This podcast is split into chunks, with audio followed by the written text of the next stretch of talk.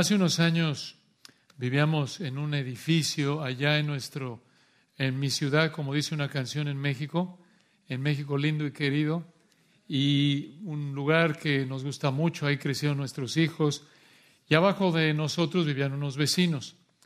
Nuestra cocina estaba encima de su sala por la distribución, y un día nos avisaron que había una gotera en su techo, los vecinos. Y bueno, eh, para encontrar la gotera, ustedes saben cuánto supimos, estábamos pensando, esperamos que sea de ellos, ¿no? Pero para encontrar la gotera, resulta obviamente que el problema era de nosotros. Para encontrar la gotera, tuvimos que quitar parte de la pared y de la cocina, prácticamente la mayor parte de la cocina. Y resulta que al quitar parte de la pared y parte de la cocina, nos dimos cuenta de que el problema era peor de lo que parecía. Y tardaron semanas concreto y albañiles, no me acuerdo si tardó como tres semanas, un proyectón. Pero el punto es que el problema era peor de lo que parecía. Y el pasaje que planeamos estudiar hoy hace eso. Quita la pared de la superficie que vemos para mostrarnos que nuestro pecado deliberado es peor de lo que parece. Y esto lo encontramos en 1 de Samuel capítulo 15. 1 de Samuel 15. Hoy llegamos a un pasaje fuerte en la palabra de Dios.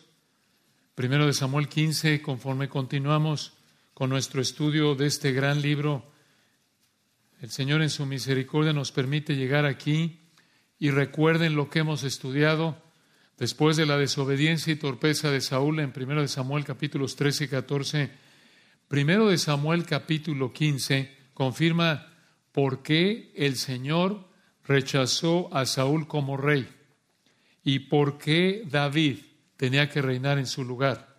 Esa es la manera en la que primero de Samuel 15 encaja. ¿Por qué el Señor rechazó a Saúl como rey por un lado? Y por otro lado, ¿por qué David tenía que reemplazarlo como rey? Es un texto muy rico, hermanos, que realmente podría tomar varias semanas estudiarlo por la profundidad de verdades que hay aquí en términos teológicos. Este es un tratado de amarteología, esto es un estudio detallado de el pecado desde cierto ángulo.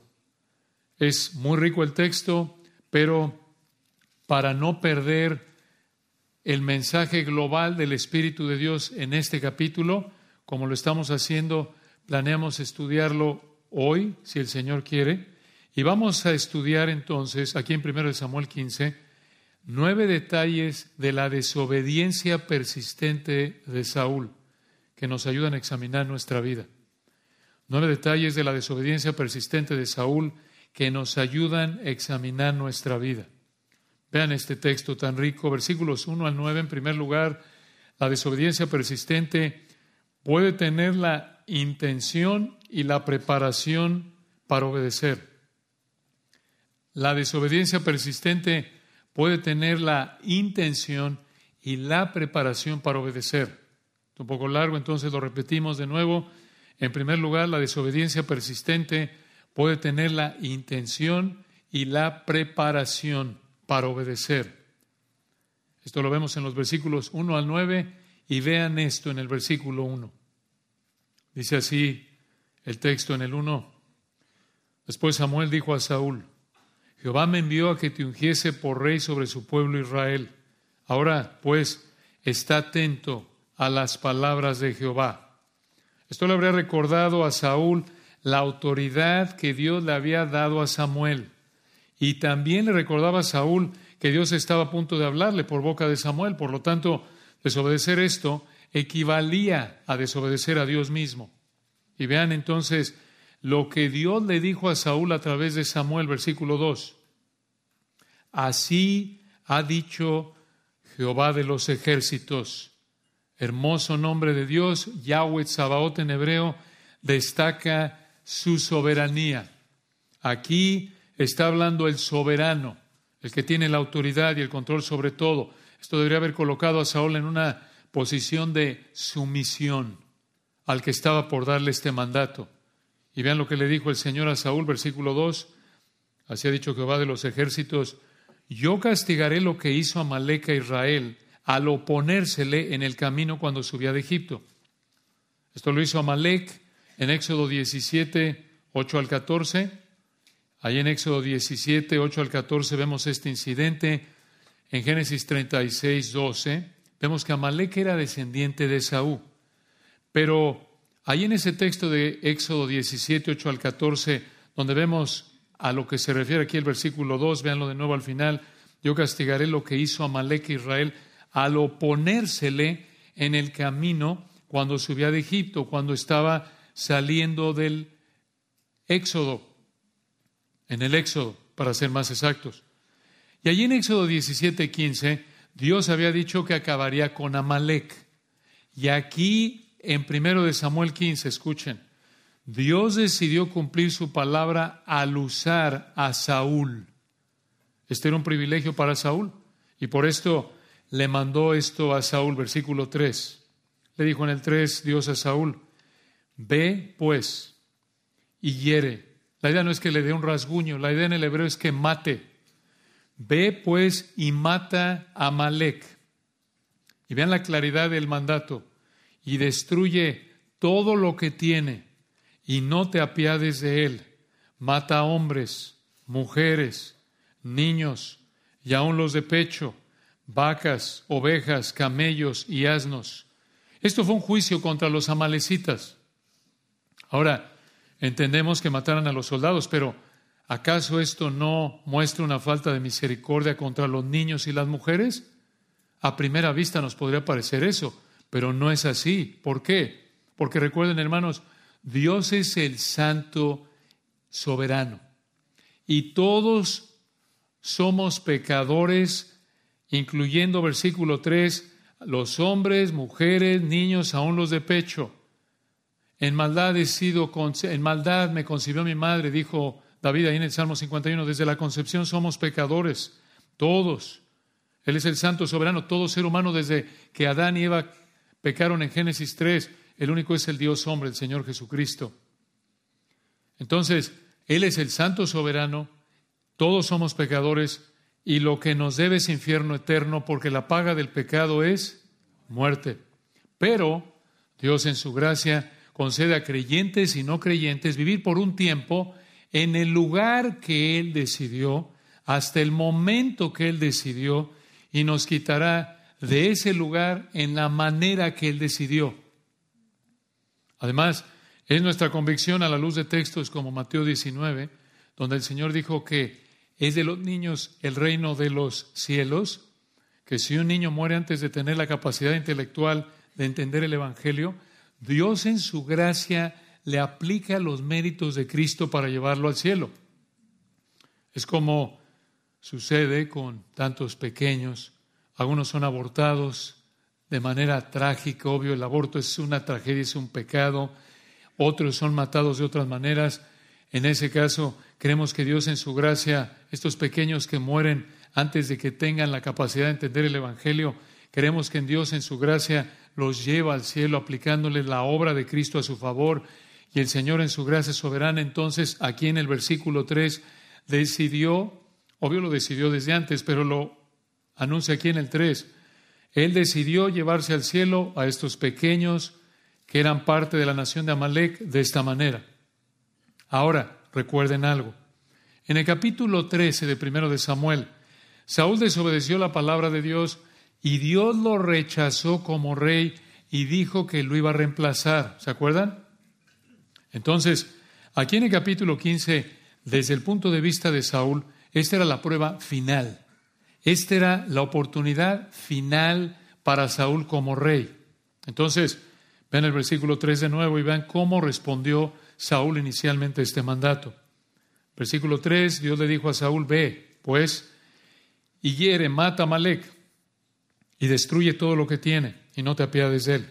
Mata a hombres, mujeres, niños y aun los de pecho, vacas, ovejas, camellos y asnos. Versículo 4, Saúl, pues, convocó al pueblo, este es el ejército, y les pasó revista, esto es, pasó lista, digamos, los contó en Telaim, quizás en el territorio de Judá, doscientos mil de a pie y diez mil hombres de Judá. Estos hermanos no eran dos changuitos. Este es un ejército de buen número. Y esto, hermanos, muestra que Saúl estaba más que equipado en términos militares para cumplir con el mandato de Dios de matar a Malek y todo lo que tenía en el versículo 3. Entonces, aquí en el versículo 4, Saúl hasta aquí muestra intención, muestra preparación, cuenta a sus soldados, tiene 210 mil soldados. Y versículo 5 continúa, Saúl, vean, mostrando la intención de obedecer, mostrando que estaba preparándose para obedecer. Versículo 5, y viniendo Saúl a la ciudad de Amalek, puso emboscada en el valle.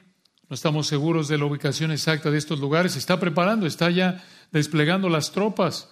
Probablemente, aunque no sabemos dónde estaba exactamente este lugar, probablemente fue al sur, la parte de abajo de Judá, en lo que actualmente se conoce como el Wadi el Arish. Ahora, de nuevo, vean cómo aquí, en los versículos 4 y 5, Saúl estaba preparándose con cuidado para cumplir con este mandato del versículo 3 que Dios le dio. Todo se ve bien hasta aquí, ¿no es cierto? Se ve buena intención, se ve cuidado en que se está preparando. Incluso el versículo 6 remarca esto, véanlo. Dice primero de Samuel 15, 6. Y dijo Saúl a los ceneos, estos eran de la familia de Jetro, el suegro de Moisés, de jueces 1, 16. Esto es lo que les dijo Saúl, idos, apartaos y salid entre los de Amalek, para que no os destruya juntamente con ellos porque vosotros mostrasteis misericordia, esto es en el hebreo Gesed, misericordia, amor leal, a todos los hijos de Israel, cuando subían de Egipto y se apartaron los ceneos de entre los hijos de Amalek.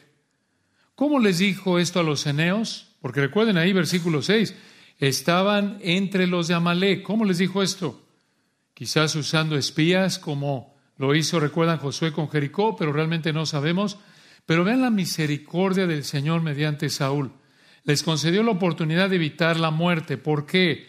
Porque dice aquí, el juicio era contra los amalecitas, versículo 3, no contra los eneos.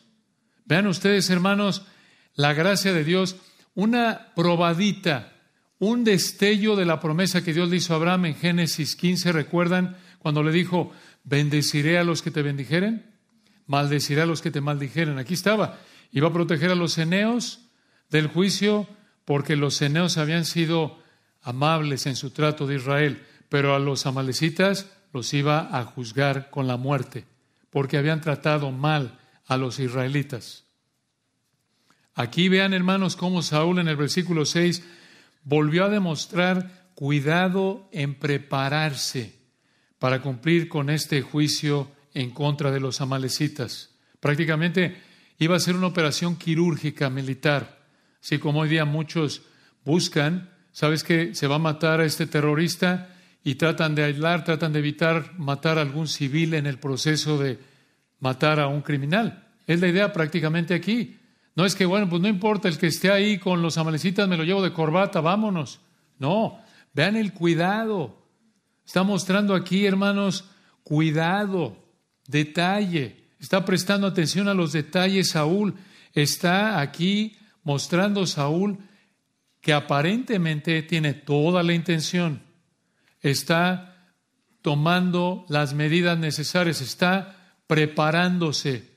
Esto es importante. Hasta aquí diríamos, hombre, va de maravilla Saúl, ¿no es cierto? Porque hasta aquí no había problema externamente.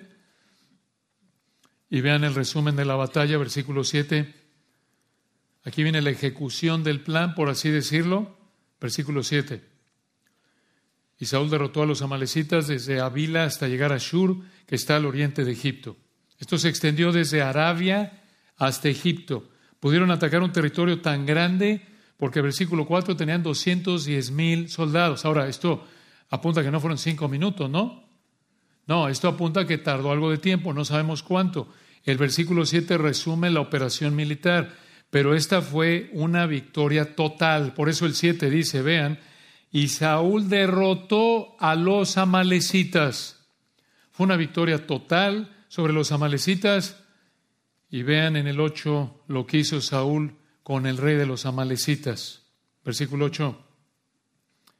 y tomó vivo, o en el hebreo capturó, tomó vivo, capturó a Agag, rey de Amalek, pero a todo el pueblo mató a filo de espada. En el 9, mucha atención en el énfasis aquí en el 9. Y Saúl y el pueblo perdonaron a Agag, que era el rey, y a lo mejor de las ovejas y del ganado mayor, de los animales engordados, lo mejor, de los carneros y de todo lo bueno, y no lo quisieron destruir. Mas todo lo que era vil y despreciable destruyeron. Aquí hay un problema. Versículo 3, Dios mandó que destruyeran toda persona, todo animal, amalecita, incluyendo al rey, pero no lo hicieron. No mataron al rey, ni mataron lo mejor del ganado. ¿Por qué? ¿Por qué dejaron vivo al rey? Realmente no sabemos, pero por la soberbia que mostró Saúl en el resto del capítulo, es probable que lo dejó vivo para exaltarse a sí mismo, esto es a Saúl, para mostrar Saúl su poder sobre el rey derrotado, pero realmente no sabemos por qué dejaron vivo a Gag. Y esto nos lleva a preguntar, ¿por qué no mataron lo mejor de los animales? Eso sí lo sabemos, porque el versículo 19 muestra que quisieron quedarse con eso como botín para ellos. Quisieron quedarse con eso como botín, por lo que dice el versículo 19. Pero vean, hermanos, aquí algo que ya habíamos visto en Saúl. Igual que en el capítulo 13, versículos 13 al 15, escuchen, aquí vemos que a Saúl importaba más el placer temporal que obedecer la palabra de Dios. Le importaba más la comodidad, el placer temporal, que obedecer la palabra de Dios. Y vean, hermanos, esto, esto nos empieza a dar otra vez, nos da una radiografía, nos da, es como otra vez quitar la pared de la superficie y ver a fondo quién era Saúl, ver a fondo cómo se ve el pecado deliberado, persistente. Vean el nivel de avaricia de Saúl, vean su soberbia, vean su egoísmo. Sí mató a las mujeres y a los niños y a los niños de pecho, pero no mató al responsable principal de los amalecitas, el rey Agag. Para darles una idea, hermanos, es como si en este momento se realizara una operación militar contra Rusia, que está atacando Ucrania, y mataran los que entraran allá a atacar, dejaran vivo al presidente Putin y mataran a las mujeres, a los niños. Oye, pero ¿quién es el responsable principal del ataque de Rusia contra Ucrania? El presidente de Rusia. Es lo mismo aquí. No mató al responsable principal de los amalecitas, el rey Agag, pero sí mató a las mujeres, a los niños, los niños de pecho. Versículo 9 al final dice algo importante, escuchen, otra vez vean el 9 al final, que todo lo que era vil y despreciable destruyeron. Esto significa, escuchen, que Saúl consideró que las mujeres y los niños eran viles y despreciables o sin valor, pero los animales engordados, lo mejor, sí se lo quedaron. ¿Se dan cuenta de, de, de la perversidad de este hombre? La avaricia de este hombre. Este acto terrible de desobediencia demostró que él en realidad era el vil y despreciable en términos espirituales. Saúl desobedeció la palabra de Dios y el resto del capítulo desglosa, esto es, desmenuza, nos da los detalles de la gravedad de lo que hizo aquí. Pero dense cuenta de que parecía tener toda la intención de obedecer, pero no obedeció. Hizo todos los preparativos inicialmente para obedecer, pero no obedeció. Hermanos, podemos llegar a tener la intención de obedecer la palabra de Dios y hasta prepararnos para obedecer la palabra de Dios, pero terminar desobedeciendo la palabra de Dios como lo hizo Saúl. Las buenas intenciones, los preparativos para obedecer no son suficientes sin la obediencia a la palabra de Dios. Es prácticamente en un sentido como los religiosos de Mateo 7, 21 y 22, dijeron, Señor, Señor, no profetizamos en tu nombre, en tu nombre echamos fuera demonios, en tu nombre hicimos milagros. El Señor dijo, no todo el que me dice, Señor, Señor, entrará en el reino de los cielos, sino el que hace, el que hace la voluntad de mi Padre que esté en los cielos. Esto es el que obedece la palabra de Dios. Entonces, hermanos, esto nos debe llevar a examinarnos, tener buenas intenciones, hacer los preparativos necesarios para obedecer la palabra de Dios, no equivale a obedecer la palabra de Dios. No necesariamente, no equivale a eso. Preparativos para obedecer, buenas intenciones para obedecer son insuficientes, se quedan cortas si no hay obediencia a la palabra de Dios. Vean, hermanos, número 2 de 9, versículos 10 al 11. En segundo lugar, la desobediencia persistente le da la espalda al Señor. La desobediencia deliberada, persistente, le da la espalda al Señor. Versículo 10. Ya desobedeció Saúl.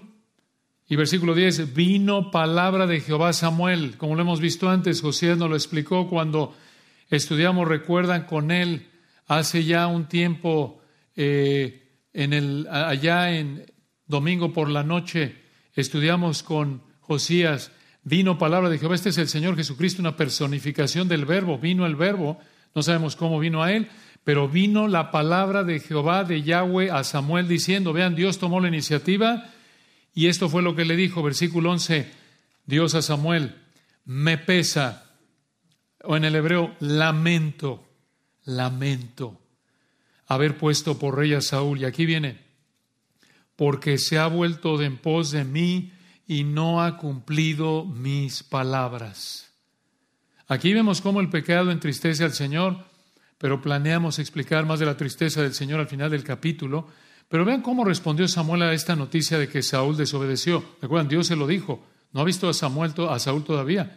Esto es el Señor viniendo a Samuel en privado. Versículo 11, vean cómo respondió Samuel. Dios le dijo en el 11, me pesa haber puesto por rey a Saúl, porque se ha vuelto de en pos de mí, no ha cumplido mis palabras. Esto es, desobedeció y se apesadumbró. En el hebreo se indignó, se enojó Samuel y clamó, esto es, oró a Jehová toda aquella noche. Por lo que vemos en el resto del capítulo, este indica un enojo santo en Samuel. ¿Qué le dijo Samuel a Dios toda la noche? Por el enojo de Samuel aquí, por lo que Dios le dijo en los versículos 16 en adelante, probablemente Samuel le pidió a Dios que detuviera a Saúl de pecar, pero realmente no sabemos. Sin embargo, el punto que queremos señalar en el versículo 11 es este, escuchen, la desobediencia a la palabra de Dios le da la espalda al Señor. Cada vez que desobedecemos la palabra de Dios, le estamos dando la espalda al Señor. Esto, hermanos, es un rechazo contra el Señor. Esto es algo serio. Esto no es algo ligero. Esto de nuevo, hermanos, debe motivarnos a tomar en serio el pecado, fortalecernos en nuestra lucha contra la tentación, para ver el pecado como es en verdad, en realidad, como lo vemos en este texto, entre otros. Es algo serio, no es una cosita, no es algo ligero, es un rechazo, es darle la espalda al Señor.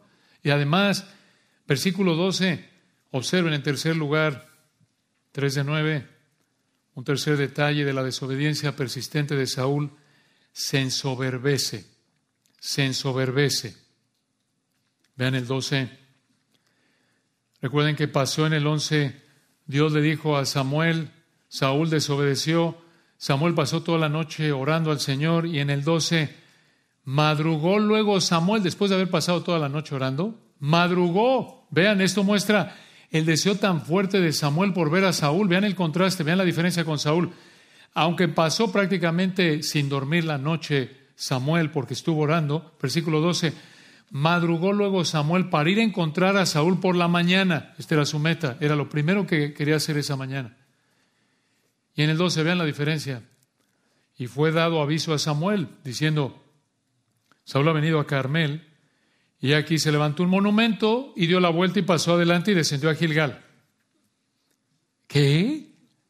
A pesar de que la victoria se la dio Dios y de que desobedeció la palabra de Dios, el versículo 12 dice que Saúl se levantó un monumento, leyeron bien. Se levantó un monumento, ¿para qué? Para celebrar la victoria. Y encima de eso, observen que Samuel de nuevo tuvo como prioridad buscar a Saúl, versículo 12, A pesar de que no durmió, se la pasó toda la noche orando, versículo 11. En el 12 madrugó Samuel para ir a encontrar a Saúl por la mañana. Pero Lord Saúl, su majestad el rey, primero fue a levantar su monumento y después ya tuvo tiempo para ver a Samuel. ¿Se dan cuenta de la actitud de este hombre? Qué despreciable es, hermanos, cuando desobedecemos la palabra de Dios y nos ensoberbecemos. Y pensamos que somos obedientes, pensando que disfrutamos de la gracia común de Dios por nuestro propio mérito. Qué, qué asco de mentalidad. Vean que Dios en su gracia le dio la victoria. Dios sabe lo que está pasando. Dios conoce a todo. Dios conoce todo, claro. Pero vean qué asco de mentalidad. Así actuamos, hermanos, cuando desobedecemos de manera deliberada y persistente.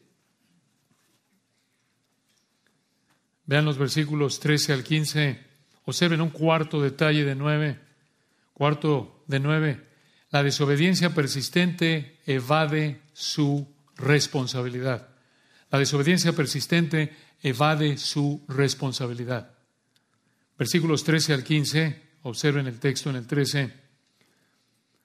Vino pues Samuel a Saúl, primera vez que se ven después de que, yo recuerdan, ahí atrás en el 3, Dios le dio a Samuel estas palabras, el mandato a Saúl, le dijo, veas esto, Saúl desobedeció, esta es la primera vez que se ven después de que Samuel le había dicho a Saúl que tenía que matar a Malek y a todos. Tenía que acabar con todo, ¿se acuerdan? Aquí es la primera vez que se ve, versículo 13, vino pues Samuel a Saúl y Saúl le dijo, bendito seas tú de Jehová, yo he cumplido la palabra de Jehová. Ven qué mentira, ven qué hipócrita. Observen que habló como si fuera un creyente obediente. Saúl aquí fue como los religiosos del tiempo de Isaías y del tiempo del Señor. Recuerdan que se acercaban al Señor con su boca y honraban al Señor con sus labios, pero su corazón estaba lejos del Señor. ¿Estás tú viviendo como Saúl? ¿Estás hablando como si fueras un creyente obediente, pero realmente estás desobedeciendo la palabra de Dios de manera persistente, deliberada? Eres un hipócrita, eres un mentiroso. Necesitas arrepentirte de vivir así. Y si este es tu estilo de vida, necesitas arrepentirte y confesar con tu boca que Jesús es el Señor y que Dios le levantó de los muertos. ¿Para qué?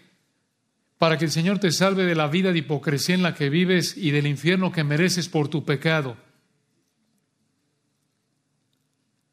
Recuerden, Dios le dijo en el versículo 3 de manera clara, versículo 3, ve pues y mata a Malek destruye todo lo que tiene, no te apiades de él, mata a hombres, mujeres, niños y aún los de pecho, vacas, ovejas, camellos y asnos. Y en el versículo 3 le mandó esto, versículo 13 dijo que había de obedecido aunque no había obedecido, ¿recuerdan? El Señor le dijo a Samuel en el 11, no ha cumplido mis palabras, pero en el 13 Saúl dijo, yo he cumplido la palabra de Jehová, y vean en el 14 cómo Samuel hizo pedazos de hipocresía de Saúl con una pregunta, una pregunta sarcástica para confrontar el pecado de Saúl. Escuchen esto en el 14. Samuel entonces dijo, pues, ¿qué valido de ovejas y bramido de vacas es este que yo oigo con mis oídos? Es como si Samuel hubiera dicho, ah, bueno, si obedeciste, mataste todo lo de Amalek, todo, como dice el versículo 3, mataste a hombres, mujeres, niños, aún los de pecho, vacas, ovejas, camellos, asnos. Si obedeciste, como tú dices, mataste todo, entonces esas vacas y ovejas que estoy oyendo que hacen ruido, te las has de haber llevado a dar la vuelta para destruir a Malek y las trajiste de regreso. La realidad es que si hubiera obedecido, habría destruido esas ovejas y vacas que estaban haciendo ruido. Pero esta pregunta en el versículo 14 de Samuel confrontó la desobediencia de Saúl. Y la pregunta debería haber llevado a Saúl a confesar su pecado y arrepentirse. Pero vean cómo respondió Saúl, versículo 15.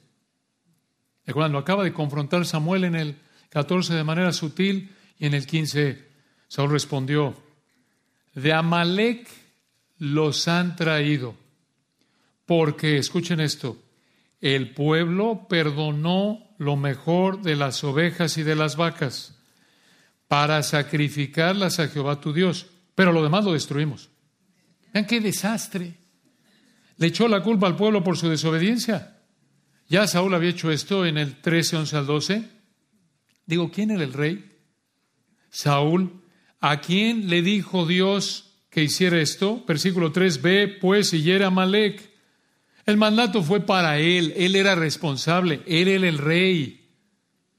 Además aquí de que desobedeció la palabra de Dios, justificó su desobediencia echándole la culpa al pueblo y diciendo que iba a sacrificar estos animales para Dios. Muchas gracias, don Saúl, por haber pensado en traerle al Señor un regalito de ofrenda. Gracias por la cortesía, Saúl, por traernos estos animalitos para el Señor. Gracias porque no olvidaste al Señor en la batalla.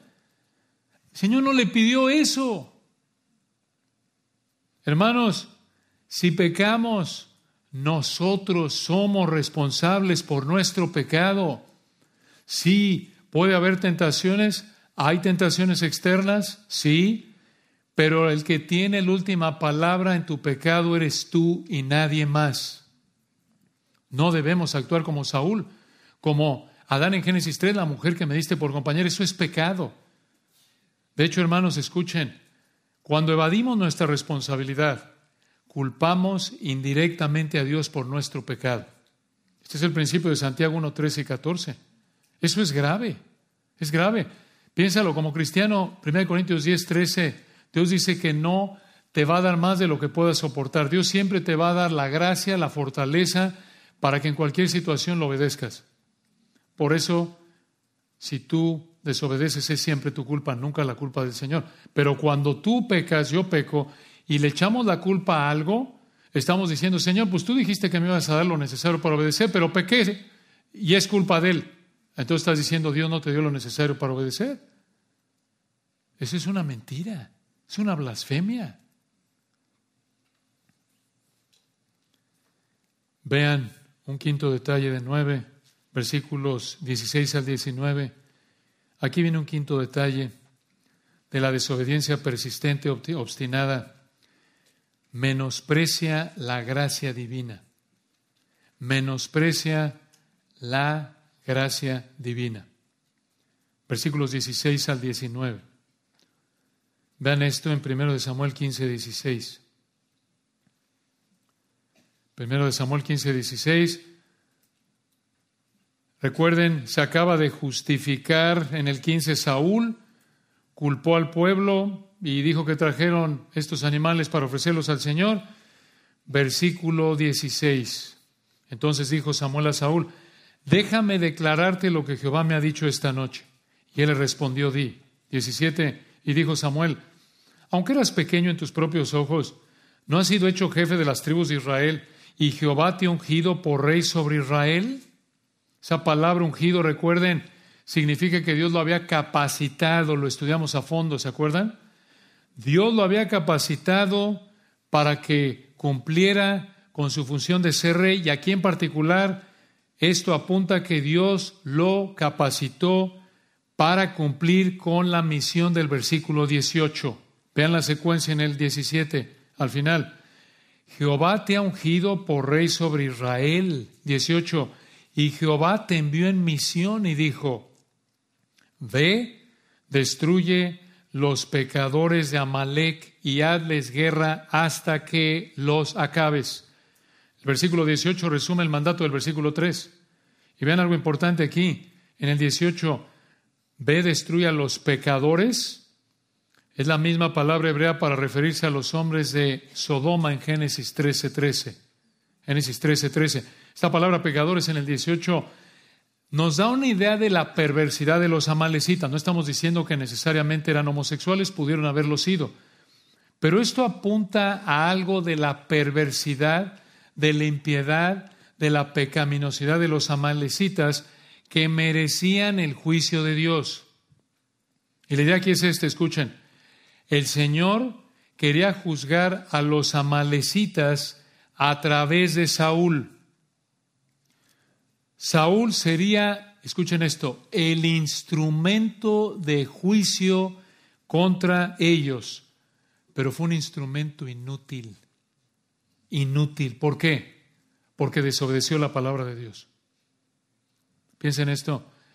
Cuando eres desobediente, cuando somos desobedientes como cristianos, somos instrumentos inútiles para el Señor. Esto es lo opuesto de 2 de Timoteo 2.21.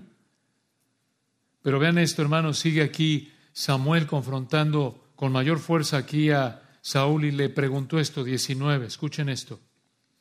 Primero Samuel 15, 19. Le preguntó Samuel a Saúl, ¿por qué pues no has oído la voz de Jehová, sino que vuelto al botín has hecho lo malo ante los ojos de Jehová? Vean la palabra vuelto ahí, sino que vuelto al botín, vuelto en el hebreo, describe la idea de que eh, como si Saúl hubiera sido un ave de rapiña, esas aves que comen cuerpos muertos. Y aquí vean ustedes que aunque Saúl dijo que había obedecido, versículo 13, la realidad, dice el 19, es que había hecho lo malo ante los ojos de Jehová. Hermanos, recuerden esto, sin importar lo que diga el mundo sin Cristo, aquí vemos que Dios define lo que está bien y lo que está mal. Muy simple, lo que está bien es oír la voz de Yahweh, la voz de Jehová. ¿Qué quiere decir eso? Obedecer su palabra. Lo que está bien es obedecer su palabra. Lo que está mal es desobedecer su palabra. Y esta es una realidad en toda época, en toda circunstancia. Y vean aquí, hermanos, en los versículos 16 al 19, el Señor le dio a Saúl un privilegio indescriptible, inmerecido de gracia. Le mostró su gracia, su bondad, le mostró su amor al colocarlo como rey, aunque no lo merecía Saúl, al colocarlo como rey y al darle la responsabilidad de ser un instrumento de juicio, pero Saúl menospreció ese privilegio de gracia que el Señor le dio al desobedecer la palabra de Dios. La gracia de Dios, hermanos, debe motivarnos a obedecer su palabra. El incrédulo como Saúl menosprecia, vive menospreciando continuamente la gracia de Dios y rechaza a Dios y su palabra, Romanos 1 y 2, Romanos capítulos 1 y 2. Dios le da vida, aliento, todas las cosas, la posibilidad de vivir el Evangelio. Y el incrédulo, ¿cómo corresponde al Señor? Desobedeciendo su palabra, desobedeciendo su palabra. Pero el cristiano es motivado por la gracia de Dios para ser obediente a Dios y su palabra, Romanos 12, 1 porque por la obra de su Espíritu en su gracia soberana nos da el entendimiento, nos coloca en Cristo, nos hace entender que nos ha dado una nueva naturaleza, la presencia de su Espíritu, su palabra, ser parte de su iglesia, múltiples bendiciones y encima de eso nos da vida, aliento y todas las cosas, el poder estar vivos, el poder ver, oír, oler, comer, respirar. Piensen esto, esto nos debe motivar fortalecer frente a la tentación. Cuando estás siendo tentado a pecar, recuerda, voy a desobedecer la palabra del que me ha hecho nacer de nuevo, del que me hace amarlo, el que murió por mis pecados, el que me perdonó. Voy a desobedecer al que me permite ver, oír, comer, estar vivo. El pecado es un acto de ingratitud abierta contra el Señor.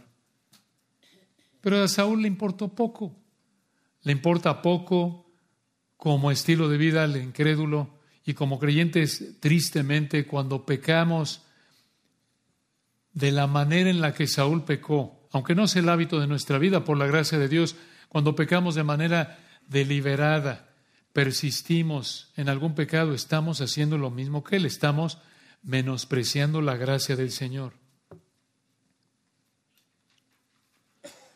Vean los versículos 20 y 21 encontramos un sexto detalle de nueve de la desobediencia persistente de Saúl. Se aferra a justificarse. Se aferra a justificarse. Ya vimos en el 19 que Samuel le dijo a Saúl que había desobedecido al Señor. Esperaremos, oye Saúl, ya, por favor. No, todavía no. No, no todavía, sino no lo hizo. Vean cómo respondió Saúl después de que en el 19 Samuel le dijo, Oye, 19, ¿por qué pues Saúl no has oído la voz de Jehová, sino que vuelto al botín has hecho lo malo ante los ojos de Jehová? Versículo 20, y Saúl respondió a Samuel, antes bien, he obedecido la voz de Jehová y fui a la misión que Jehová me envió y he traído a Agag, rey de Amalek, y he destruido a los amalecitas. 21. Mas el pueblo tomó del botín ovejas y vacas, las primicias, lo mejor del anatema, esto es lo destinado a destrucción, para ofrecer sacrificios a Jehová tu Dios en Gilgal. Gracias por pensar en mi Dios. Vean la obstinación de Saúl, hermanos. A pesar de que Samuel explicó que desobedeció lo que Dios le mandó, Saúl volvió a insistir en que había obedecido y volvió a culpar al pueblo. Así actuamos cuando persistimos en desobedecer la palabra de Dios. Nos aferramos a justificar nuestro pecado, nos resistimos a reconocer que hemos pecado y culpamos a alguien más por nuestro pecado, como le explicamos hace un momento. Recuerden, hermanos, escuchen, el mandato de Dios, todo mandato que Dios nos da como creyentes, para toda la humanidad, obvio, para el incrédulo, en primer lugar, es arrepentirse y creer. Pero escuchen, todo mandato que el Señor nos da es unilateral en términos de responsabilidad. Es unilateral en términos de responsabilidad. ¿Qué quiere decir eso? Dios te manda obedecer sin importar lo que hagan los demás. Dios te manda obedecer sin importar las circunstancias. Esto es muy importante. Maridos, amad a vuestras mujeres. No dice si la mujer es guapa, si la mujer es amable, si la mujer se bañó. Las casadas estén sujetas a sus maridos. No dice, pero si el marido es áspero, no es amable, no se baña. No. No mientas. No importa si a tu alrededor te mienten o está en juego tu vida incluso. No robes, no importa si no tienes dinero o si tu jefe es un ladrón. ¿No? ¿Se dan cuenta? Hay un aspecto unilateral. Esto está amarrado a la realidad bíblica de la responsabilidad individual. No podemos culpar a otros por nuestro pecado, pero, como en el caso de Saúl, cuando persistimos en desobedecer la palabra de Dios y de nuevo es solo porque nosotros escogemos hacerlo y es nuestra culpa y solo nuestra culpa, nos aferramos a justificar nuestro pecado, nos resistimos a reconocer que hemos pecado y culpamos a alguien más por nuestro pecado, como lo explicamos hace un momento.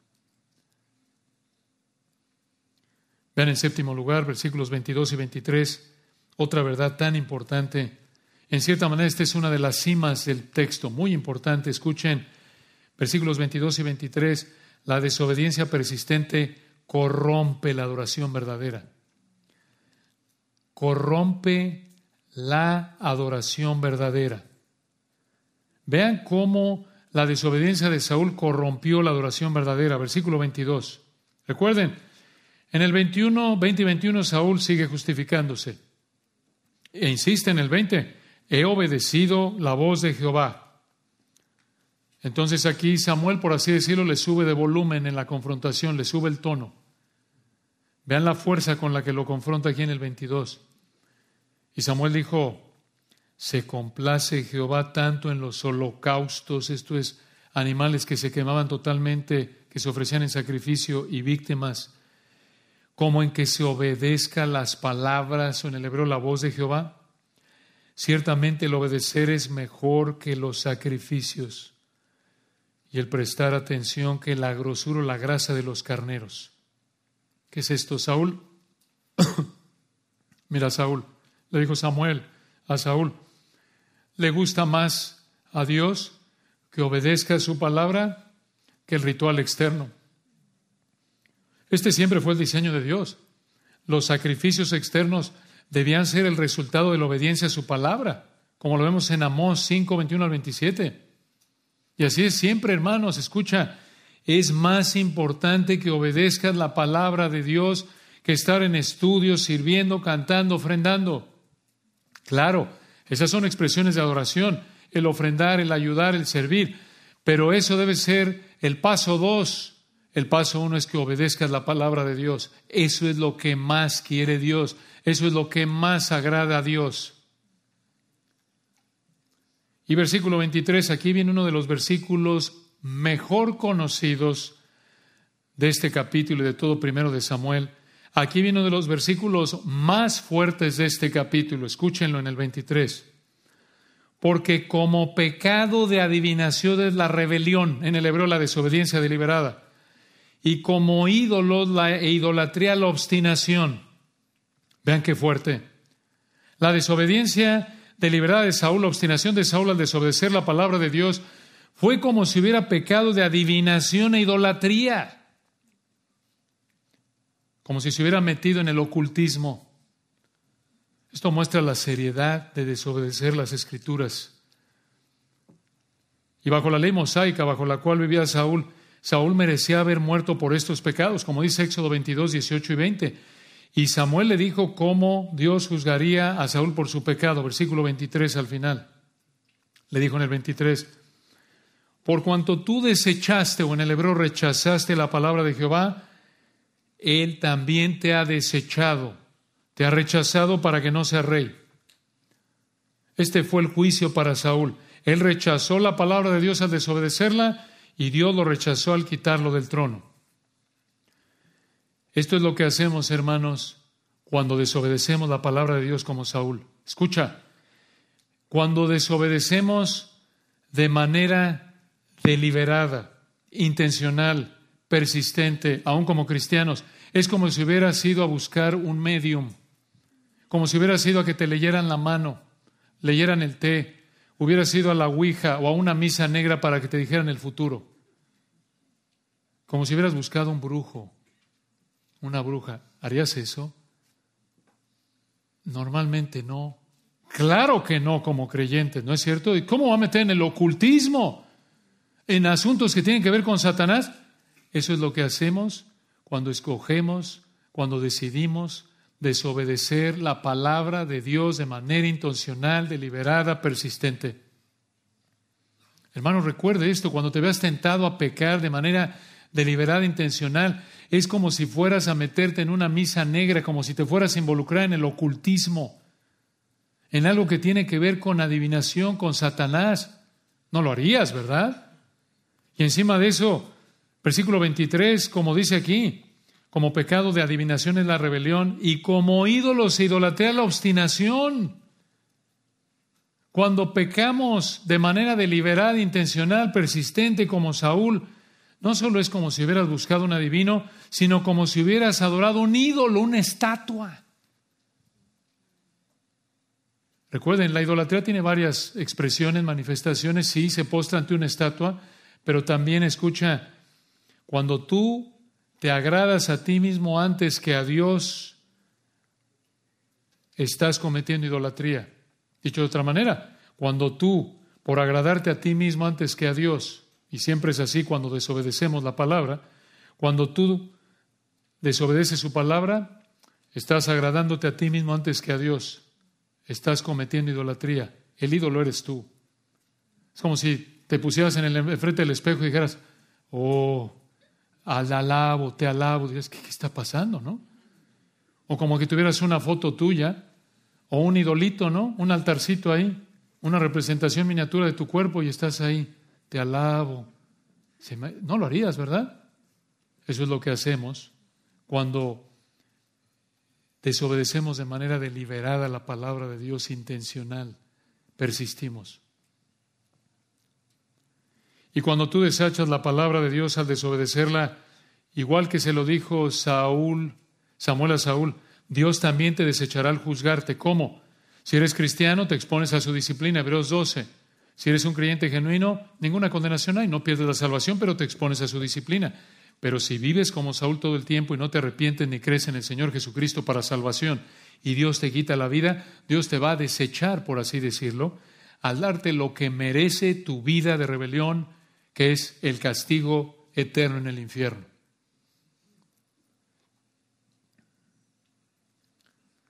Vean hermanos, versículos 24 al 31 el penúltimo detalle, 8 de 9, de la desobediencia persistente.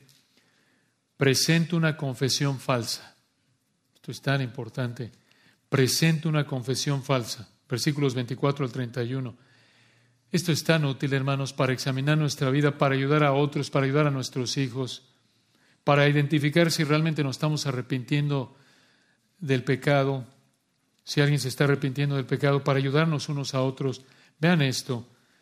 Después de oír esta condenación tan fuerte del versículo 23, vean lo que dijo Saúl en el 24. En el 24 entonces Saúl dijo a Samuel, yo he pecado, pues he quebrantado el mandamiento de Jehová y tus palabras, porque temí al pueblo y consentí a la voz de ellos. Perdona pues ahora mi pecado, dices finalmente. No, no, no fue genuino. No, no fue genuino, esto fue falso. ¿Cómo sabemos? Sigan leyendo, versículo 25. Saúl sigue diciéndole a Samuel, y vuelve conmigo para que adore a Jehová. Dices tú, ¿no es eso bueno? No, aquí no. Escuchen, ¿por qué no? Aquí vemos a Saúl buscando a Dios mediante Samuel, mediante Samuel, pidiendo que lo acompañe. Y esto es importante porque en todo el libro de primero de Samuel nunca vemos a Saúl orando ni buscando a Dios sin intermediarios. Siempre en el libro de primero de Samuel, Saúl buscó la ayuda de Dios a través de un hombre. Escuchen, junto con todo lo que vemos en primero de Samuel, creemos que esto es otro indicador de que Saúl fue un incrédulo. ¿Por qué? Porque esto indica que no tenía una relación personal con el Señor. Por ejemplo, en el versículo 24 confiesa su pecado a Samuel y le pide perdón a Samuel. En el 25 le pide que vaya con él para adorar al Señor. A diferencia de él, cuando David pecó, recuerdan con Betsabé y Urias en el Salmo 51, ¿a quién le pidió perdón David? Contra ti, contra ti solo he pecado. David le pidió perdón a Dios mismo de manera directa. Esto caracteriza a un incrédulo. No se dirige a Dios de manera directa porque no tiene una fe genuina. Es como nuestros parientes o, parientes, o, o conocidos vecinos inconversos, compañeros de trabajo, pídele a Dios por mí, porque tú tienes línea directa.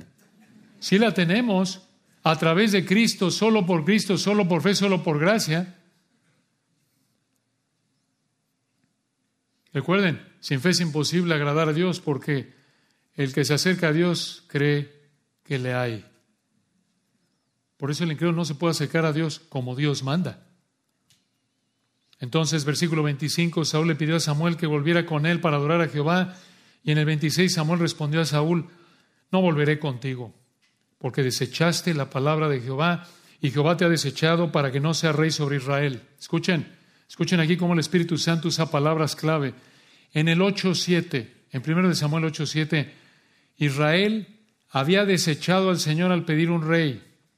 Y ese rey aquí en el 15.26 ese rey desechó la palabra del Señor y el Señor lo desechó para que no fuera rey. Esta fue la razón por la que Samuel aquí ya no apoyó a Saúl como rey en su adoración pública. Era un rechazado, un desechado. Versículo 27, vean lo que pasó. Primero de Samuel 15, 27. Y volviéndose Samuel para irse, él se asió de la punta de su manto y éste se rasgó. Dice, estoy aquí, Saúl se está poniendo violento. Bueno, no necesariamente, pero sí, al igual que en Zacarías 8:23, parece que aquí Saúl agarró el manto de Samuel para rogarle que fuera con Saúl. Hay cierta obstinación, claro, aquí creemos. Versículo 28, escuchen. En el 28 entonces Samuel le dijo, Jehová ha rasgado hoy de ti el reino de Israel y lo ha dado un prójimo tuyo mejor que tú. Observen cómo usó Samuel aquí este incidente para ilustrarle lo que Dios iba a hacer con él. Y en el 29 además, escuchen esto, el que es la gloria, una mejor traducción por el contexto es el eterno. El que es el eterno de Israel no mentirá, ni se arrepentirá, porque no es hombre para que se arrepienta. Esto significa que Dios no cambiaría el juicio que determinó para Saúl. Y vean otra vez la confesión falsa de Saúl, versículo 30, mucha atención. Él dijo, esto es Saúl en el 30, yo he pecado, pero le dijo a Samuel, pero te ruego que me honres delante de los ancianos de mi pueblo y delante de Israel, y vuelvas conmigo para que adore a Jehová tu Dios. ¿Qué es esto? Su supuesta confesión de pecado estaba cubierta por soberbia. Escuchen, lo que le importaba a Saúl era verse bien delante de los ancianos, los líderes de Israel y de Israel. Eso le importaba. Esto demuestra que era una confesión falsa. Versículo 31. Y volvió Samuel tras Saúl y adoró Saúl a Jehová. ¿Por qué? ¿Por qué Samuel aceptó ir con él después de la segunda vez que Saúl le pidió? Probablemente porque quería mantener la estabilidad de Israel, pero la verdad no sabemos. Pero escuchen, hermanos, si Saúl realmente hubiera estado arrepentido, habría reconocido que merecía esto y más. De hecho, le habría pedido perdón a Dios y habría reconocido que no era digno de ser el rey como el hijo pródigo en Lucas 15, 18 y 19. No soy digno de ser llamado tu hijo. Hubiera dicho, perdóname, ¿qué hago para reparar el pecado? Mato a Gaga ahorita, mato todo. ¿Qué hago? Es más, me retiro y merezco la muerte. La confesión genuina es humilde. El arrepentimiento genuino es humilde, como dice 2 Corintios 7. En ningún lugar de las Escrituras vemos una confesión real, humilde por parte de Saúl. Escuchen, cuando confesamos el pecado como Saúl, estamos mostrando una farsa. Cuando confesamos nuestro pecado para vernos bien, ahí hay un problema. No hay arrepentimiento genuino. 2 Corintios 7. Cuando confieso mi pecado para verme bien, para no perder algún beneficio personal, no hay arrepentimiento genuino ahí. El arrepentimiento genuino escucha, busca que Dios se vea bien. Confieso mi pecado y no importa lo que me pase, con que Dios sea honrado. Eso es humildad genuina. Eso es confesión genuina. Eso es arrepentimiento genuina. Confieso mi pecado y no importan las consecuencias con tal que el Señor sea honrado. ¿Y qué, qué área tan clara que muestra nuestra pecaminosidad, ¿no es cierto? Este es un área donde vemos nuestra pecaminosidad de manera tan clara. Es, evidente cuando no estamos confesando nuestro pecado genuinamente y esto nos ayuda a evaluar nuestra vida y ayudar a otros también. Finalmente, número nueve en nuestra lista, hermanos, perdonen que ya nos pasamos de la hora. Terminamos rápidamente. En noveno lugar, la desobediencia persistente entristece a Dios y al obediente. Versículos 32 al 35. La desobediencia persistente entristece a Dios y al obediente. Dice el 32, Después dijo Samuel, traedme a Agag, rey de Amalek. Y Agag vino a él alegremente y dijo a Agag, ciertamente ya pasó la amargura de la muerte. Cuando Agag es el rey de los amalecitas. Agag pensó, ya la libré, digo, no se imaginaba que iba a pasar ya nada. Digo, si el rey Saúl, el comandante, el rey alto y armado, imponente físicamente, que comandaba 210 mil soldados, no le hizo nada. ¿Qué le iba a hacer Samuel? Samuel, quien recuerdan, según el 12.2, era un hombre viejo y lleno de canas. ¿Qué le iba a hacer Samuel, el hombre mayor y canoso? Por eso, en el 32 pensó, ciertamente ya pasó la amargura de la muerte, ya, ya acabó todo, ya la libre, no hay problema. 33, sorpresa. Samuel dijo, como tu espada dejó a las mujeres sin hijos, así tu madre será sin hijo entre las mujeres. Y escuchen esto.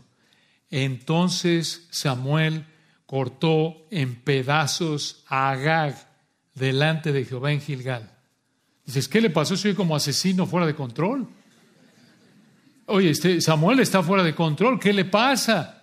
¿Por qué hizo esto? Digo, Samuel no solo lo mató, lo cortó en pedazos, lo descuartizó.